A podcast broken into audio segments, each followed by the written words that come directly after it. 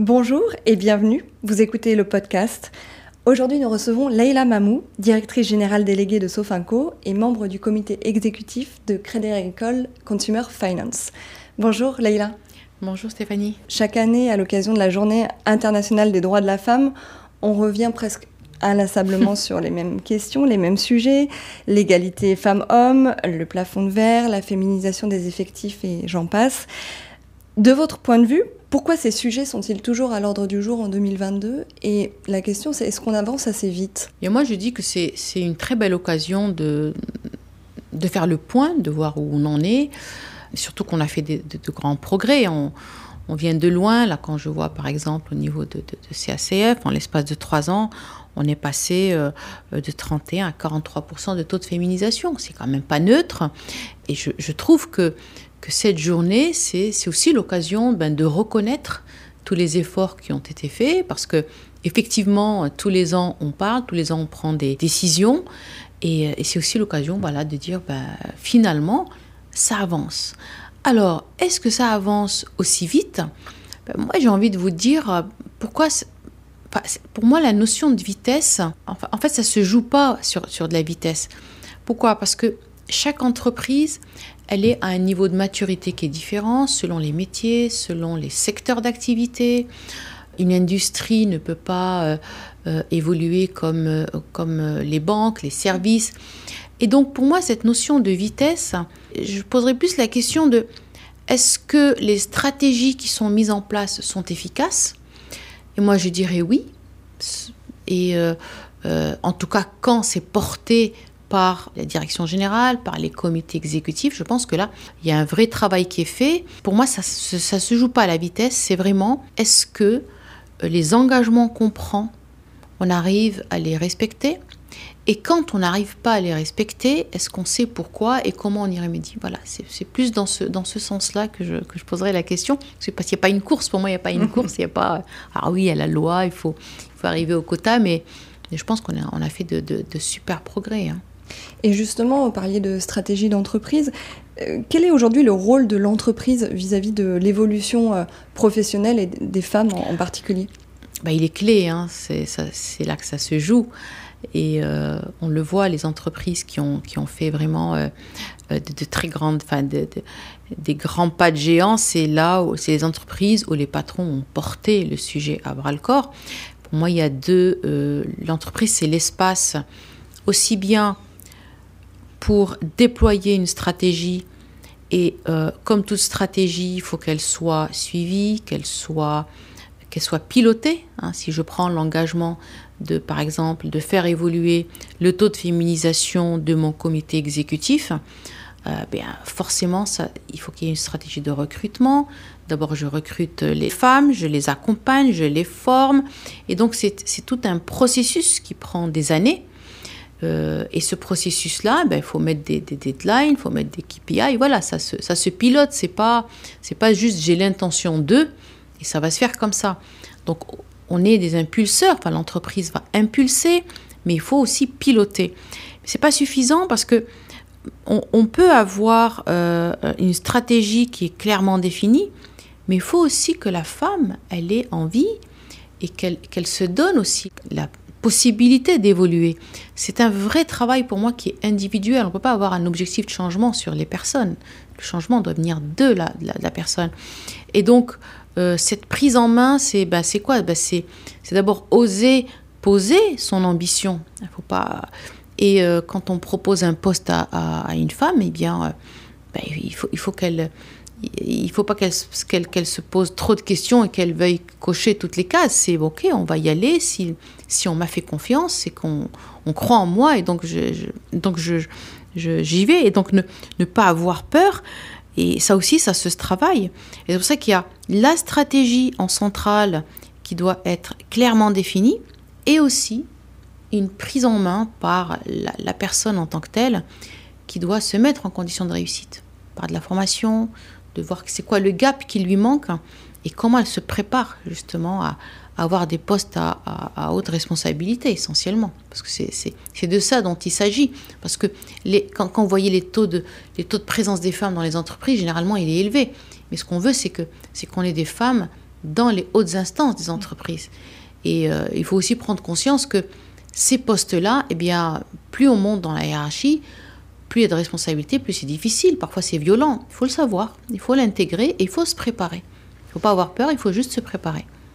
Et justement, euh, par rapport à votre parcours de femme dirigeante, euh, je rappelle, avant d'arriver chez Sofinco, vous avez réalisé une grande partie de votre carrière au Maroc, euh, notamment au sein de Wafa Salaf, première filiale créée à l'international par Sofinco et leader du crédit à la consommation au Maroc, dont vous êtes devenue présidente du directoire en 2004. Est-ce que justement vous, vous avez dû, je reprends votre expression, pousser les murs d'abord, j'ai beaucoup travaillé et euh, je pense que c'est ma force de travail et c'est ce que j'apporte comme conviction. Je pense avoir poussé les murs et, aussi fait bouger les lignes au Maroc, pas que dans l'entreprise, parce que j'ai pris conscience que euh, ça passe par nous et l'évolution de la femme est pour moi une vraie question d'homme. C'est l'homme Aujourd'hui, c'est les hommes qui sont dans les postes clés, c'est les hommes qui vont nommer, qui vont permettre ces, ces évolutions. Et donc je dis toujours euh, que, que l'évolution de la femme est une affaire d'homme, c'est-à-dire qu'il faut embarquer tout le monde. Il faut embarquer tout le monde, et c'est là où j'ai quand même fait bouger les lignes euh, au Maroc, parce que j'ai pendant des années, pendant presque dix ans, installé un programme de leadership au féminin pour euh, faire de la mixité un vrai levier de performance. Hein. On est dans le monde de l'entreprise et quand on valorisait pour moi la mixité, c'est juste donner la chance à toutes les compétences eh bien, de contribuer parce que la compétence n'a pas de genre. si on est dans un pays où il y a 50% de femmes, c'est quand même normal de trouver euh, autant de femmes dans l'entreprise, dans les postes à responsabilité. Et donc, euh, je dirais, ouais, j'ai poussé des murs, j'ai fait changer les lignes, j'ai j'ai embarqué des CEO pour, euh, voilà, pour, euh, euh, pour essayer de faire en sorte que ça ne, ça ne concernait pas que l'entreprise où j'étais, mais il fallait qu'on ait un impact sur le pays. Et donc ça passe par des CEO, ça passe par tout le tissu économique. Et du coup, vous, en tant que femme, j'ai le sentiment que vous ne vous êtes pas mis de, de, de, frein par rapport au genre. Vous parliez de la compétence et des compétences. Est-ce que c'est ça qui vous a permis d'évoluer dans le cadre de ouais, absolument. J'ai, je me suis. Enfin, j'ai jamais considéré qu'être une femme est un frein. En tout cas, moi, personnellement. Et même quand il m'arrivait des problèmes euh, ou des situations délicates, je me disais jamais c'est parce que je suis une femme. Bah, plus on monte dans, les, dans la hiérarchie, plus on monte euh, dans des postes à haute responsabilité, ben, plus on est confronté à des, des, bah, des problèmes. Et euh, parfois, euh, on est bien préparé, parfois, je n'ai pas été à la hauteur. Et, et je me disais, ben, c'est pas parce que je suis femme, mais c'est parce que ben, je ne suis pas bien préparée. Je considérais jamais le fait qu'être une femme pouvait m'attirer des problèmes ou pouvait m'attirer des... Euh, non, quand j'avais des problèmes, je disais, ben oui, ben, soit je les cherchais, et, des fois je les cherchais, soit il y avait une mésentente, mais je, me reprenais en me disant, c'est quoi ma part de responsabilité dans cette situation? Et ça, c'est, je pense que c'est ça qui m'a aidé à, avancer et à pas entre guillemets me victimiser et quand je m'arrivait quelque chose, je disais ah oui parce que je suis une femme. En fait, j'ai jamais fonctionné comme ça et j'y ai jamais pensé. Et dans le cadre de votre parcours, vous avez sans doute été confronté à certaines situations où on vous a remis sur ce plan du genre? Oui, vous savez, quand, quand on décide d'avoir des enfants, forcément, on est confronté à, ah, et, bah, c'est comme ça. Euh, euh, une femme qui. On peut être ambitieuse, on peut, euh, on peut avoir envie d'avoir une, carrière professionnelle intéressante et aussi faire le choix d'avoir des enfants. Et c'est le choix que j'ai fait. Hein. Moi, je suis toujours dans le et et pas dans le ou. Hein. Quand, quand, je fais mes choix, j'aime bien tout faire. Et bah oui, je devais être promue, je devais euh, être promue comme chef de service. Et euh, ça s'est pas fait l'année où j'ai accouché parce qu'on m'a dit ouais mais vous avez accouché donc on va on va le faire l'année d'après. Je l'ai vécu de manière injuste et en même temps j'en ai pas fait. Je me suis dit bon ben si demain ça m'arrive en tant que manager euh, et que je suis face à une femme qui doit évoluer et qu'elle a fait le choix d'avoir un enfant au moment où je pense à, son évolution, ben, la promesse que je m'étais faite, c'est surtout de ne pas reproduire ce même modèle Et si la personne, et, j'ai eu à le faire, hein, une dame que je devais promouvoir en tant que directrice, elle est venue m'annoncer qu'elle était enceinte, bah, ça n'a pas changé ma, ma, décision. Et donc, oui, je l'ai vécu comme, comme un, fait injuste, mais en même temps, ça m'a fait prendre conscience et ça m'a mis en action pour, pour, faire, pour faire changer les, les, les, choses. Et justement, sur ces leviers d'action, euh, est-ce que vous en auriez euh, certains à, partager euh, qui pourraient aider certaines femmes qui souhaitent évoluer? Bah, comme j'ai dit, moi j'aime bien le, le, et et pas le ou. J'aime bien essayer de faire tout ce que je peux. Donc ça demande beaucoup d'énergie, beaucoup d'organisation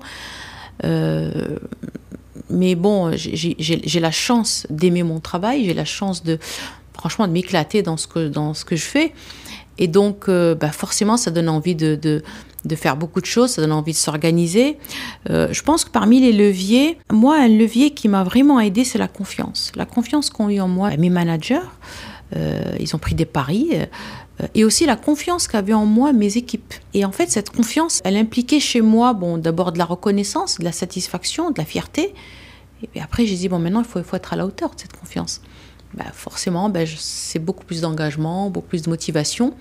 Donc voilà, parmi les leviers qui m'ont aidé à, qui m'ont vraiment aidé à évoluer, bah, c'est de ressentir cette confiance que m'ont fait, euh, fait les personnes avec lesquelles je, travaillais. Et il y a aussi ce, que, que j'adore dans mon travail et ce qui vraiment me donne envie de, de, de, me lever, c'est cette transmission. C'est après on arrive à un âge où on se dit maintenant voilà il faut il faut vraiment transmettre euh, l'entreprise. Quand on arrive dans une entreprise et qu'on y passe autant de temps et qu'après on doit la quitter, pour moi c'est comme c'est comme laisser un héritage à, ceux qui vont arriver. Donc il faut qu'ils en prennent soin. Et pour en prendre soin, enfin pour en prendre bien soin, eh bien il faut, euh, euh, il faut faire un, effort de transmission très important. Et, et moi, je suis dans une phase de ma vie maintenant où je suis vraiment dans, dans la transmission, d'en faire progresser les équipes. Ma grande fierté, l'un de mes leviers, c'est de dire, ben, les personnes qui ont travaillé avec moi, ben, ils ont pu évoluer. Ils ont pu accéder à des postes très importants je les vois briller eux aussi dans des comités exécutifs. Ils ont aussi des postes de directeurs généraux, alors que euh, c'était un petit peu mes dauphins. Et, ça, c'est une grande fierté. Ça, c'est une grande fierté pour moi. Est-ce que vous avez déjà été confronté à... Alors là, on a, on a parlé de certaines situations, mais est-ce que vous avez déjà été confronté à la question du plafond de verre dans votre parcours bah, J'ai quand même été euh, directrice générale pendant 14 ans dans la même entreprise. Donc, euh, plafond de verre, c'est même ciment. Euh, et, après, bon, le Crédit Agricole et, CACF m'ont proposé de, rejoindre, et c'est pour ça que je suis venue en France, donc il y a trois ans, pour de nouvelles responsabilités au niveau du, du groupe Crédit Agricole, donc au niveau de Sofinco. Et, et en fait, l'effet que ça me fait, c'est que je suis vraiment passée du plafond de verre au ciel ouvert. Hein, parce que c'est un groupe très accueillant, très exigeant, mais aussi très accueillant, avec des nouveaux codes. Donc, euh, je suis vraiment sortie de ma zone de confort pour pouvoir m'intégrer euh, euh, et, de, comprendre ces codes pour pas faire d'impair, parce que on est quand même accueilli, je suis accueillie dans un nouveau pays, donc voilà, il faut que je fasse attention. Et même si j'amène une expertise, l'idée c'est de rester moi-même, de pas perdre euh, ma, ce, qui fait, ce qui fait ce que je suis, mais aussi, si je suis dans une entreprise, comme je dis, à, ciel ouvert, ben, il faut aussi être capable d'intégrer toutes ces, toutes ces, euh, tous ces nouveaux codes euh, et, de continuer à évoluer. Donc voilà, c'est bien sûr que j'y étais confrontée, puisque 14 ans, c'est long quand même. Mais en même temps, je n'ai pas l'impression que c'était long parce que tous les trois ans, je faisais un plan. Voilà. En fait, le fait de d'innover euh, dans son quotidien, on peut rester au même, au même endroit sans s'ennuyer. En, voilà, on, réalise de belles choses, même, même si on reste longtemps. Mais c'est vrai que là, j'ai eu cette belle opportunité et euh, c'est aussi une grande fierté. Et c'est aussi, et je parlais de la confiance, ben, c'est aussi une, on, me fait confiance et on a pris un. Euh, c'est un pari sur moi aussi, hein, parce que bon, ben, je ne viens pas du même monde. Et, euh, et pourtant, euh, bah pourtant, voilà, ça le fait. En tout cas, je croise les doigts. Pour l'instant, ça le fait. pour conclure, puisqu'on arrive au terme de, ce, de cet échange, quel regard vous portez sur euh, la génération future et comment vous voyez l'évolution de la place de la femme en entreprise demain?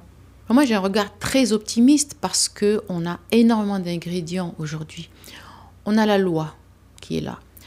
On a la volonté des, euh, des CEO, des directions générales qui portent une stratégie claire, pilotée.